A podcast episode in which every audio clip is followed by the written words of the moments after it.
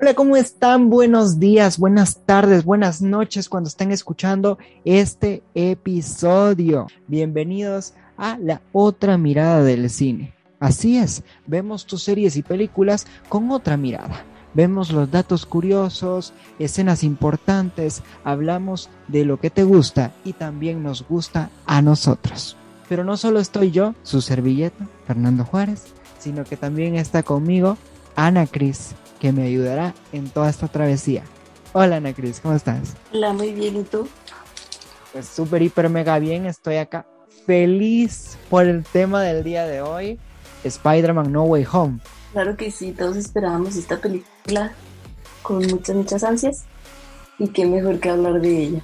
Hay tanto que hablar de ella, era la película más esperada del año, había muchas expectativas, algunos decían que había Spider-Verse confirmado, otros decían que no, y para los que tenían esa esperanza y querían llegar hasta Suecia, llegaron a Suecia porque sí, se dio, se dio que fue el Spider-Verse confirmadísimo al mil por ciento y vamos a estar hablando de todas nuestras impresiones y también de alguno que otro dato curioso a lo largo de este episodio especial que se lo hemos dedicado a este gran arácnido que por más de 20 años nos ha impactado en nuestras pantallas, así como lo fue Tobey Maguire al inicio de los 2000, luego Andrew Garfield llegando ya al 2010 y esa era, y ahora pues con el Spider-Man de turno que es Tom Holland. La verdad, mi favorito es Tom Holland, que debo decir que se la rifó. Porque los otros también son buenos, pero siento que aparte es como el guapo, bueno, el guapo, por así decirlo. Eso sí es cierto, puede que sea el más guapo de los tres y todo. De manera personal, si yo tuviera que elegir alguno de estos tres Spider-Man, yo elegiría el de Andrew Garfield, porque creo que es como que el menos favorito de todos pero siento que es el más apegado a los cómics. Y eso que yo no soy de leer cómics ni nada, no, me lo crean, no, soy tan fanático como algunos de los cómics, pero sí es cierto que es el como más apegado, ya que es como el más juvenil y todo. En cambio Tom Holland es como más niño y Toby Maguire es como más grande y todo. Entonces siento que con Andrew Garfield lograron un equilibrio totalmente. Pero no solo vamos a estar hablando de los tres Spider-Man el día de hoy, sino que hablaremos de esta gran película que a todos nos dejó con la boca abierta, porque con las dos horas y media que dura la película, nos mantuvo al borde del asiento y no queríamos despegar los ojos de la pantalla. Nosotros, tanto fue nuestra gana que de verdad a mí me dan ganas de volver al cine a verla de nuevo, de lo tan épica, épica que fue. Totalmente. O sea, yo me quedé con ganas de que mi mamá la vea. A ver, cuéntame para ya entrar de lleno en el tema, calentar motores y todo. Cuéntame qué te pareció, las primeras impresiones y todo. La verdad me encantó, o sea, iba con muy altas expectativas de esta película y sí me, me dejó con buen sabor de boca porque tiene acción y comedia y drama, como un poquito de todo y la verdad yo cuando vi el cine estaba pero súper fascinado. Yo también me quedé impactado porque algo que me encantó que sí hizo esta película fue que de una vez, donde terminó la segunda, empezó la tercera. O sea, se descubrió toda la identidad de Peter Parker y todo, y ahí inició. Qué bueno que no hubo ningún salto del tiempo ni nada, sino que nos explicaron la situación del actual Spider-Man. Y fue una buena forma de que Charlie Cox hiciera su cameo como Mark Murdock, el abogado, el abogado pues de Spider-Man y que lo salva de todo esto. Se resuelve casi que en la en los primeros 20 minutos de la película. Pero aún así, a pesar de que Charlie Cox pues le ayudó a que todo esto quedara en el pasado, aún así Peter Parker quería borrar todos los recuerdos de él referentes a Spider-Man y por eso va con Doctor Strange y es ahí donde de verdad la acción de esta película inicia porque fue con ese hechizo que pues salió mal que todo este multiverso empezó a salir a la luz. Ya empezamos a ver a villanos de otras franquicias y todo. Fue algo épico. Épico épico épico amiga súper épico. O sea, ya cuando empiezan a, a salir, desde que empieza a salir Doctor Octopus, yo creo que esa fue como la escena crucial que hizo como que el detonante de todo. Ahí empezó todo. Y luego ya que vimos al Duende Verde y a este y al otro y así, ya fue así como desenvolviéndose la historia más. Me encantó cómo cada uno de los villanos pues tuvo su momento en pantalla y todo. Tal vez hubieron más villanos con más momentos en pantalla que otros, pero aún así cada uno tuvo sus momentos. Por ejemplo, pues atraparon al Doctor Octopus, al Duende Verde, al Lagarto y a todos, pero Electro no aparecía. Y cuando Spider-Man va a buscar a Electro, descubre que ahí está, ahí está Electro y todo, y también lo encierran al igual que todos, pero me parece una buena introducción para cada uno, porque no conocen este mundo, no conocen este universo, vienen de otro totalmente diferente, y es una buena forma de introducirlos, porque si simplemente solo Electro hubiera aparecido ahí, yo diría, este no es el Electro que conocemos, porque ni siquiera está de color azul como en la película. Entonces se justifica muy bien el cambio por el cambio de energía que hay en este universo de Tom Holland y todo, y por eso ahora él es amarillo, pero logran que esos pequeños cabos sueltos de verdad se aten y todo vaya hilvanando muy bien y nos vaya conduciendo hacia todo el camino que nos lleva a la película y a detonar al final, que pues ya vamos a entrar a ello muchísimo más adelante. Lo que también me sorprende es que en esta película hubieron muchas caras conocidas, no solo de los tres Spider-Man y todos los villanos, sino que también tuvimos el regreso de, por ejemplo, John Favreau como Happy, que es como que el, digámosle que la mano derecha de Tony Stark, pues lo tuvimos también en esta tercera entrega y jugando un papel sumamente importante y muchos otros personajes que creíamos que iban a quedar en el olvido, pero sin duda alguna también le dieron su importancia. Totalmente de acuerdo, sin duda, yo creo que uno de los mejores personajes, Doctor Strange, se lució durante toda la pelíula. Sin duda alguna, aunque saliera unos cuantos minutitos, creo que si sumamos todos los minutos que salió él en pantalla, creo que si mucho fue como unos 20 minutos aproximadamente de las dos horas y media que dura.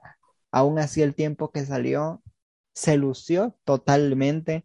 Él fue el que detonó todo esto que conocemos en esta película. Entonces creo que sin él la película no hubiera sido tal cual como la conocemos.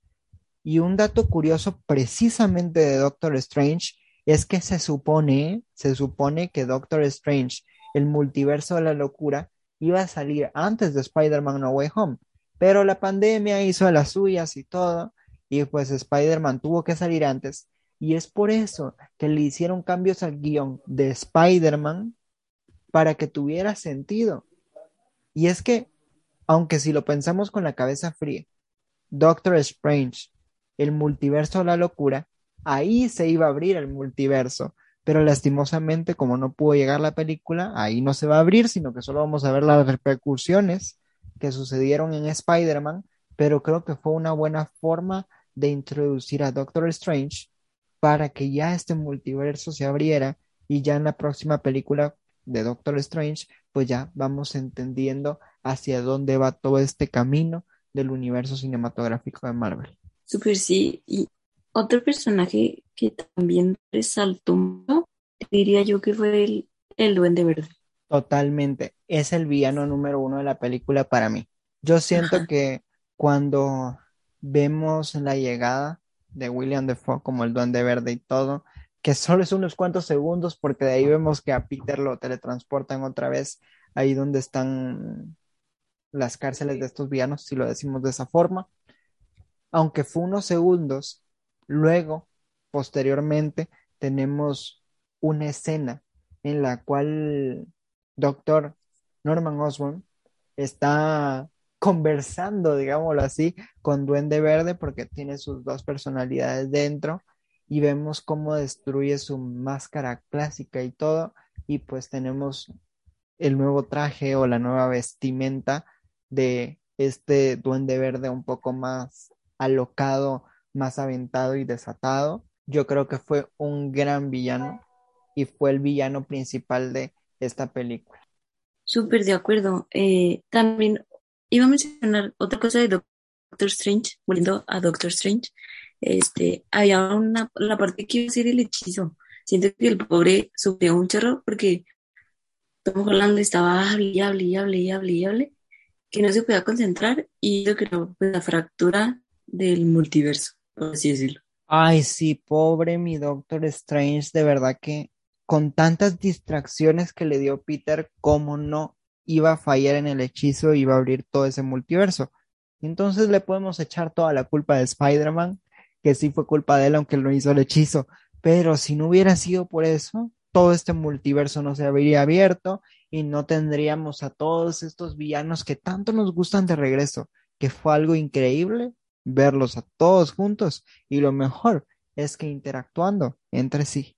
Yo creo que cuando llegaron los villanos, yo dije, no, acá ya valió, ya valió todo, pobre mi Spidey, pero siento que a unos villanos sí le dieron más protagonismo que a otros, porque si se dan cuenta, pues Doctor Octopus y también el Duende Verde fueron como que los dos principales, porque el resto quedó como muy rezagado, muy por allá y todo. Por ejemplo, Lagarto el lagarto creo que tiene muy pocas líneas en esta película.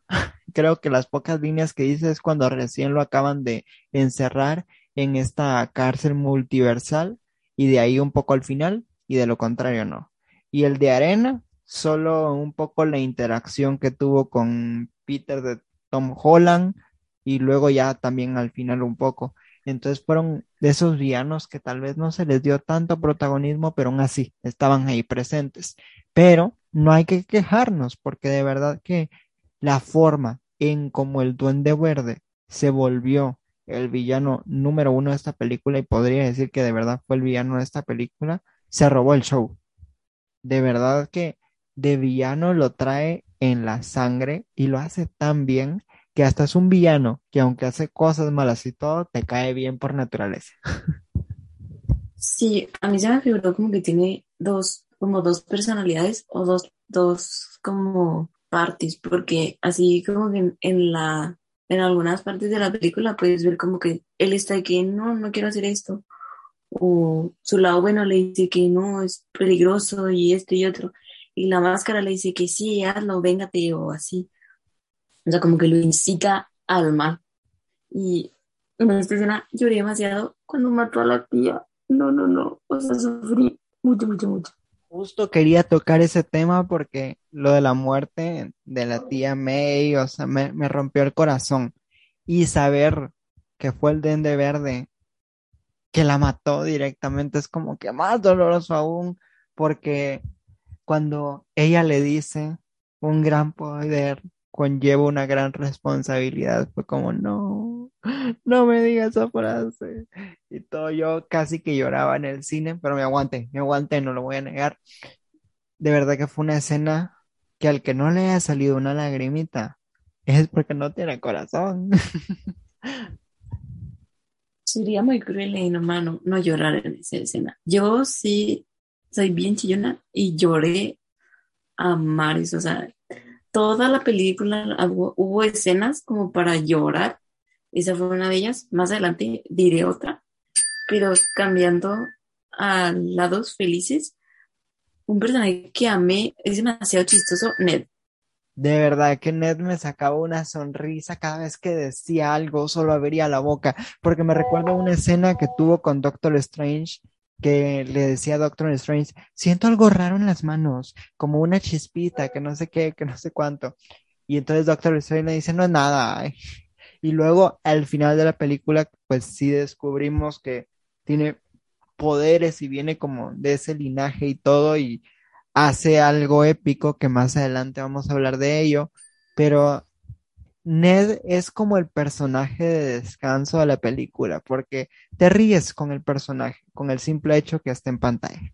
Sí, o sea, totalmente de acuerdo. Y, o sea, como dices, cada cosa que decía era como tontería tras tontería, era imposible no reírte. Es como el amigo gordito y así de que es como el mal tercio ahí entre Zendaya y él. O sea, también a mí que Zendaya fue, era como, o sea, la novia de él, pero así también era como, por decir, valiente o, o así que ruda o así, o sea, tenía ese toque como de te amo, pero me sé defender sola o así. No sé si me explique. Sí, era como parte del equipo totalmente. Ella no era como, ay, soy una damisela en apuros, sino que ella también se involucraba, se embarraba las manos y todo para ayudar a este Peter Parker de Tom Holland y todo. Créeme que Zendaya es una de mis actrices favoritas y todo la he seguido desde niña, desde que salió en A Todo Ritmo, me enamoré de la actriz y desde entonces pues he seguido su carrera y que esté en esta trilogía de Spider-Man y posiblemente en las películas que se vengan de Spider-Man, si en dado caso se da el caso. Yo creo que ella es una buena Mary Jane. Muchos la han criticado de que no, que porque pusieron a esta actriz y todo, pero yo siento que está dando lo mejor y eso es lo importante, ver diferentes versiones de Mary Jane porque no en todos los multiversos que hay, pues Mary Jane va a ser exactamente igual. Es normal que hayan Mary Janes totalmente diferentes. Y si no fuera por la insistencia de Mary Jane, aquí ya vamos a la parte interesante, si no hubiera sido tanta la insistencia de querer llamar a Peter para que regresara con ellos, Ned no hubiera abierto el portal ya con su magia bien establecida y hubiéramos tenido al fin la primera aparición del Spider-Man de Andrew Garfield que cuando vi que salió yo, no, ya me lo gritaba. Yo sí no pude evitar gritar. O sea, vi las películas de, de Andrew Garfield y fueron espectaculares. Cuando vi que era un Spider-Man dirigiéndose hacia ellos, fue como, no puede ser, no puede ser, no puede ser. O sea, como que pellizquenme porque estoy soñando y grité horrible. O sea, no, no sé, o sea, ni siquiera supe cómo reaccionar, o sea, estaba en shock. Incluso ya después de ver la película, salí del cine y ve como, ¿qué sigue? O sea, no sé, ya, no sé qué hacer. De verdad, es cierto todo lo que vi. No, sí es cierto, sí es cierto. De verdad que la escena que tuvo Andrew ahí con los personajes de Ned y Mary Jane, y la abuelita de Ned, que esa escena me dio tanta risa de como, ¿será que puede quitar la telaraña de arriba? Y él así como yendo por arriba para quitar la telaraña y todo, limpiando la casa prácticamente.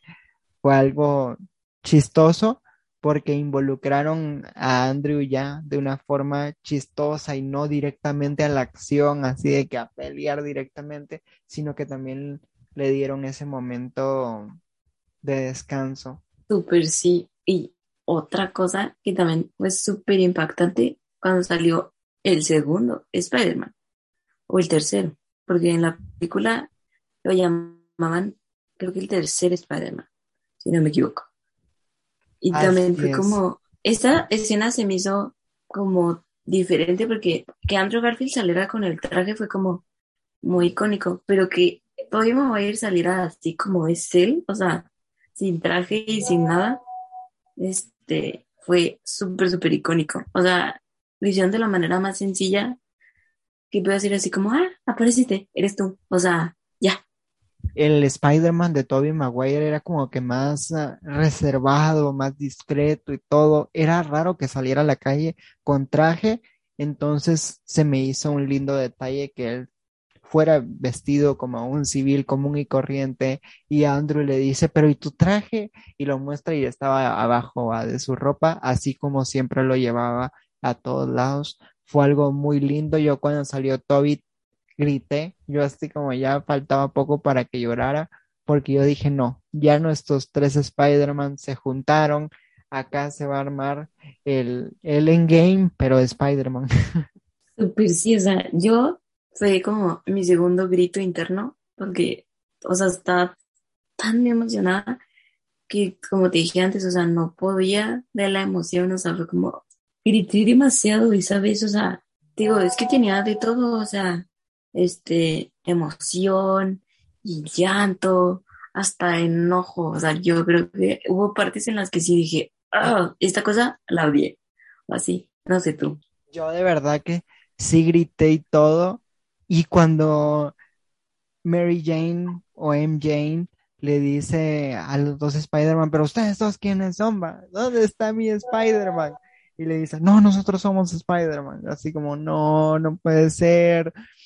Pero el momento épico que me encantó de la película fue cuando ya los tres Spider-Man se encontraron por primera vez y hablan de la muerte de la tía en, en el caso del universo de Tom Holland, pero también de los dos tíos de ambos universos de estos Spider-Man y todo, y cómo les afectó.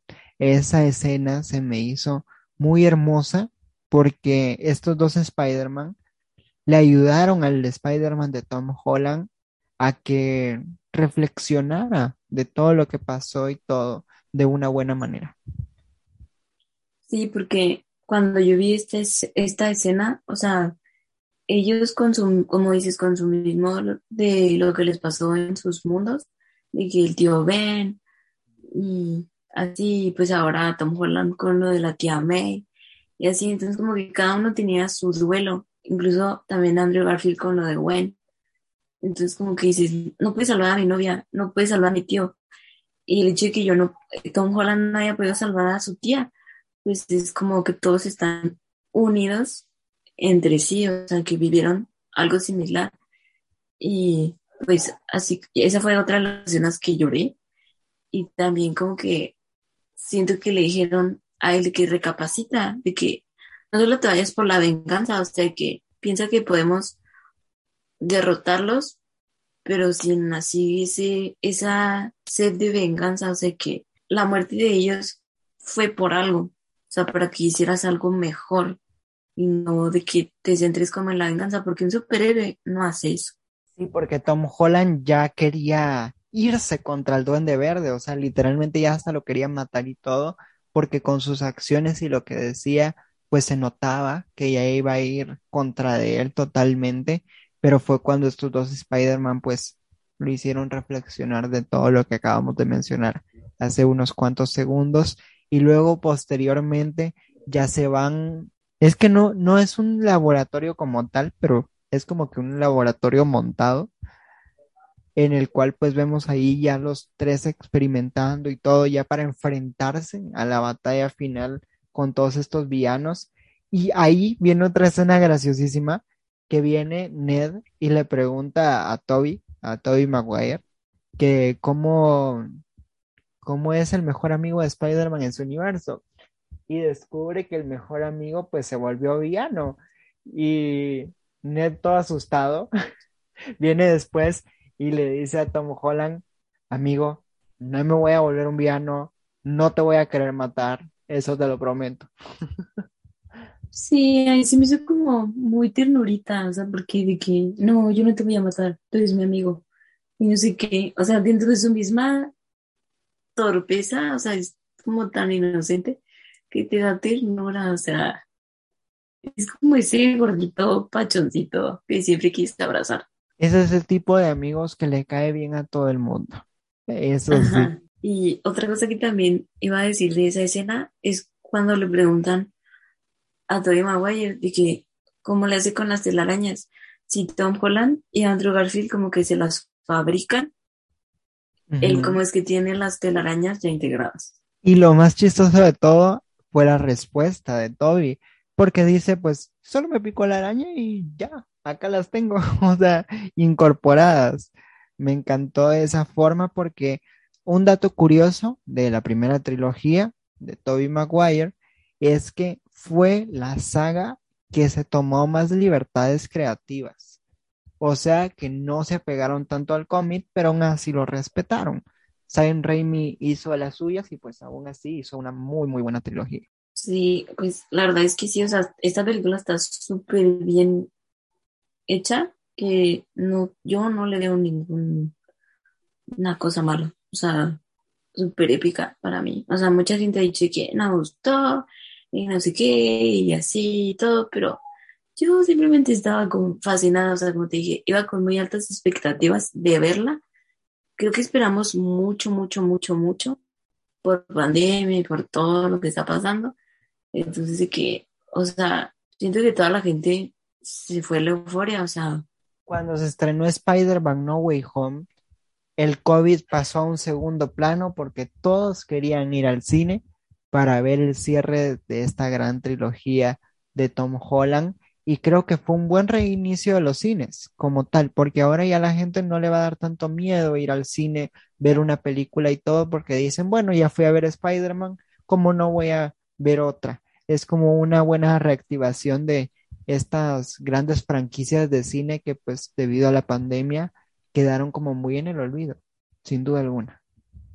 sin duda alguna, o sea, lo- otra cosa que me fascinó es que cuando yo fui al cine, veía a esa gente disfrazada, o sea, me tocó ver a una pareja que iban los dos como con traje de Spider-Man, un chavo con un suéter feo, otros chavos con máscaras de Spider-Man, cubrebocas, no, no, infinidad de cosas de lo que dice esta euforia, o sea, esa misma euforia que como dices, de que una pandemia no va a hacer que nos detengamos por ver una película, o sea, claro que siguiendo todas las medidas.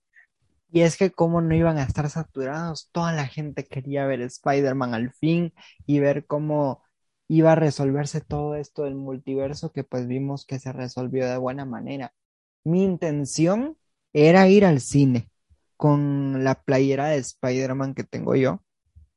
No era con traje completo, sino que solo la playera de Spider-Man porque no iba a ser tan intenso de ir así, pero mi playera no estaba buena y la tuve que arreglar y no, no me voy a poder ir a- así al cine, dije yo, entonces mejor desistí de esa opción totalmente, pero de que disfruté la película, la disfruté, sin importar si había playera o no había playera. Aún así, la disfruté totalmente y creo que me dejó un buen sabor de boca porque todo lo que vimos en la película fue puro fanservice, no lo vamos a negar, fue puro fanservice, pero bien realizado, bien hecho, porque sin duda alguna nos atrapó con muchas emociones, muchos giros, como decía Ana Cris, hubieron momentos de risa, momentos de llanto, momentos de tensión, de todo. Pasamos en esas dos horas y media que vivimos llenas de adrenalina. Hablando de estas dos horas y media, un dato curioso es que Spider-Man No Way Home o Spider-Man Sin Camino a Casa se volvió la tercera película de Marvel con mayor duración dentro del universo cinematográfico de Marvel.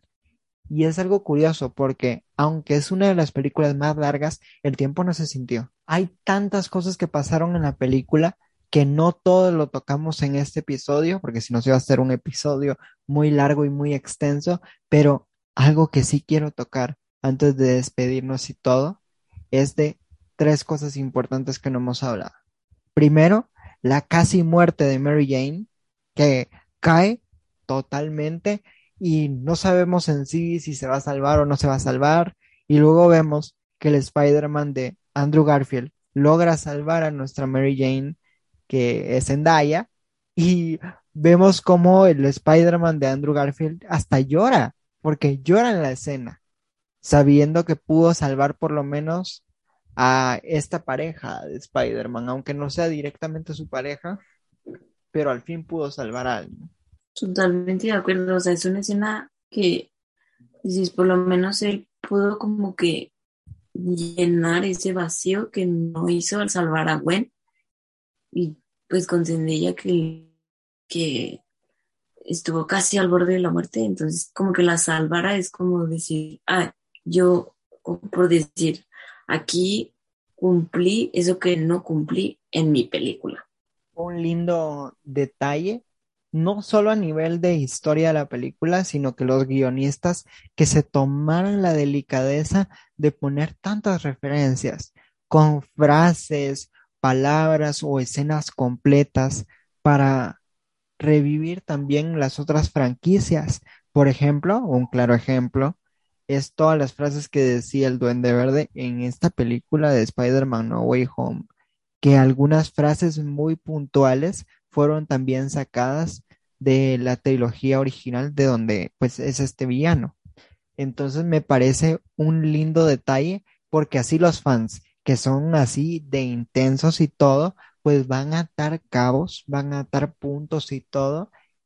Y va a ser algo lindo porque como les gusta analizar todo, van a tener mucho contenido para poder analizar, eso sí. Y, otra cosa que también impactante fue que dijeran que fue muy difícil convencer a Andrew y a Toby porque ellos creo que no habían leído el guion. O sea, ¿cómo vas a hacer una película como que sin saber a lo que vas? Pues ya viendo la película, dices, no, película, se la rifaron. Qué bueno que al final Andrew y Toby pues dijeron que sí, porque vean la gran maravilla que nos dejaron. Ese es como el punto número uno de los tres puntos que les habíamos contado que íbamos a tocar aquí cerca al final. El punto número dos es la gran pelea final, donde vemos ya todos los villanos y todo enfrentarse a estos tres Spider-Man y ver que el Spider-Man de Andrew y Toby pues no saben trabajar en equipo, se me hizo algo súper, hiper, mega tierno, porque Tom Holland le dice, no, yo sí sé trabajar en equipo, porque yo trabajo con los Avengers. Y lo más chistoso de todo es que ellos dos le dicen, ¿y, ¿y qué son los Avengers? porque en sus universos, pues los Avengers no existen ni nada, solo ellos son los superhéroes. Entonces se me hizo un gesto muy lindo y muy chistoso a la vez. Sí, y esa escena se me hizo como súper súper como poderosa, de que ahí demostraron de que la unión nos hace más fuerte, de lo que dices, de que ellos no saben trabajar en equipo, pero supieron como que sacar las debilidades de cada villano y así vencerlos y pues regresarlos a su mundo. Y en esta última escena que también lloré, fue ya cuando se, se despiden los tres Spider-Mans y se despide de sus amigos, sabiendo que los va a olvidar Ay, sí, esa es una escena hermosa, de verdad que me dieron ganas de llorar, porque saber que todos lo iban a olvidar fue algo como crudo para mí, porque dije, no, ¿y ahora qué va a hacer? Prácticamente vemos al final como Tom Holland, el Spider-Man de Tom Holland, pues va a la cafetería de MJ y ve cómo es su vida ahora ya sin él, mucho mejor, sin tantos problemas y todo y se arrepiente de darle la carta que le había escrito porque dice, bueno, su vida es mejor sin conocerme. Eso me rompió porque dije, no, ¿por qué? Pero es algo que se tenía que dar también para que nuestro Spider-Man de este universo, pues, tomara la madurez que debía y pues en las próximas películas de Spider-Man, si es que se vienen más, pues veamos a un Peter Parker un poco más maduro y todo.